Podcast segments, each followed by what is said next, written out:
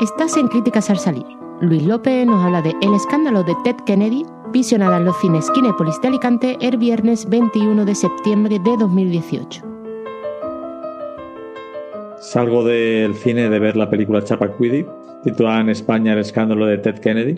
Nunca entendé, entenderé muy bien por qué a los Edwards se le llama Ted, a los John Jack, especialmente en la familia Kennedy. Pero bueno, eso es otro tema. A la hora de juzgar esta película yo no puedo ser objetivo porque me fascinan los años 60 en Estados Unidos, los Kennedy, todo lo que sucedió en aquella década. Entonces, por muy poquito que me des, la película me va a gustar. De todas maneras, creo que de manera objetiva presenta aspectos de interés, una ambientación bastante conseguida, que saca partido de un presupuesto que no parece tampoco demasiado elevado, tirando por un lado de ambientación, localizaciones en lugares que no son los originales. De hecho, mucha de la película está de los exteriores de la película están filmados en México y con mucho efecto especial de esos que no se notan porque no son eh, criaturas mm, fantásticas ni nada de esto pero que también colaboran mucho en ese look de la película que es bastante interesante.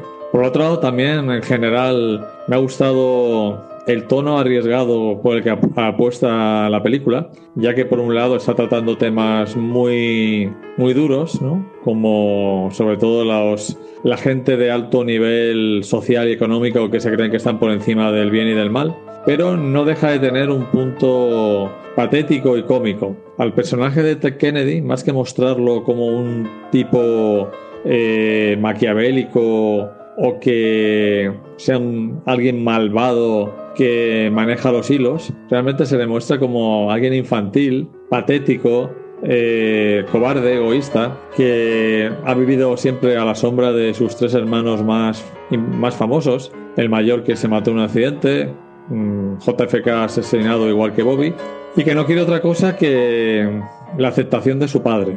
Y su padre solo acepta a sus hijos si quieren sacar el máximo partido de la vida, si son totalmente ambiciosos y fundamentalmente si aspiran a ser presidente. Y nos muestra un tipo que no que no parece saber lo que quiere realmente, que parece que se deja llevar por la corriente y que se presenta, finalmente se presentó a presidente eh, un poco porque es lo que le habían dicho que tenía que hacer. Eh, las interpretaciones son bastante correctas. Jason Clark nunca me ha parecido un gran actor, pero se defiende Parece en algunos momentos un Paul Newman que se ha tomado un montón de anabolizantes y se ha, y se ha hinchado. Eh, Kate Mara tiene un pequeño papel, pero como siempre está muy ajustada a lo que el personaje pide. La película, a pesar de centrarse en temas que pueden resultar un poco farragosos, como sobre todo el gabinete de crisis que monta el patriarca Kennedy para intentar sacar a su hijo del atolladero, creo que se mantiene en un tono bastante entretenido, decae pocas veces el ritmo y se deja ver bastante bien. No se me hizo larga, lo cual siempre es algo de agradecer. Y destacar por último la magnífica, maravillosa interpretación de Brewster, que tendrá no más de 8 o 10 minutos en pantalla, pero que consigue algo muy difícil.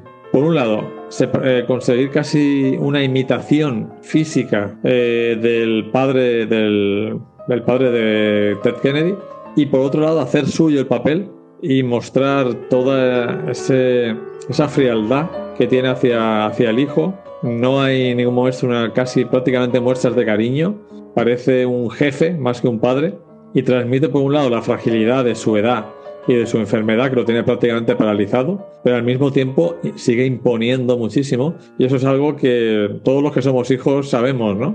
Por mucho que nuestro padre envejezca, siempre nos impone un poquito, ¿no? Entonces, eh, una película recomendable especialmente para interesados en la política americana y en los años 60. Y destacar por último el hecho de que se juega muy bien la baza, de que todo lo que ocurrió, el escándalo que se cuenta, ocurrió al mismo tiempo que la llegada del hombre a la luna, que fue uno de los sueños y promesas de su hermano presidente JFK, que prometió que un americano llegaría, pisaría la luna antes de la final de la década de los 60 y así fue. Eh, apuraron bastante, fue julio del 69 y se muestra muy bien cómo el sueño eh, del hermano importante se mezcla con la pesadilla del hermano pequeño, pero al mismo tiempo, en cierto modo, le ayuda tapar durante un tiempo el escándalo, ya que todas las miradas están puestas en ese hito histórico que ahora mismo ya no nos parece tan importante, pero los que lo vivieron fue uno de los grandes acontecimientos de la historia, ¿no? La llegada del hombre a la luna.